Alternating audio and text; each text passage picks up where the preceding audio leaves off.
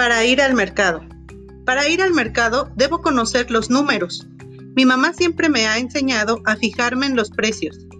Puedo calcular cuánto me ahorro si compro en el puesto de Don Chucho o con Don Benito.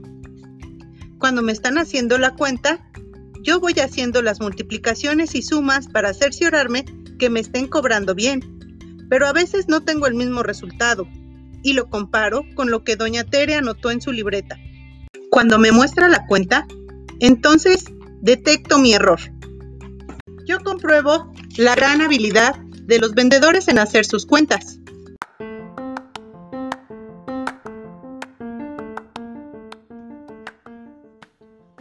En conclusión, la práctica del orden de las operaciones por escrito nos darán también la habilidad de manejar todo tipo de números y las operaciones básicas de manera mental.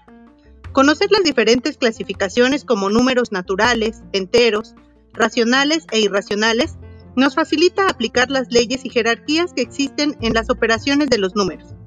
Solo así lograremos ser precisos en el manejo de los números, cometiendo el mínimo de errores y permitiendo que las matemáticas sigan siendo una ciencia exacta.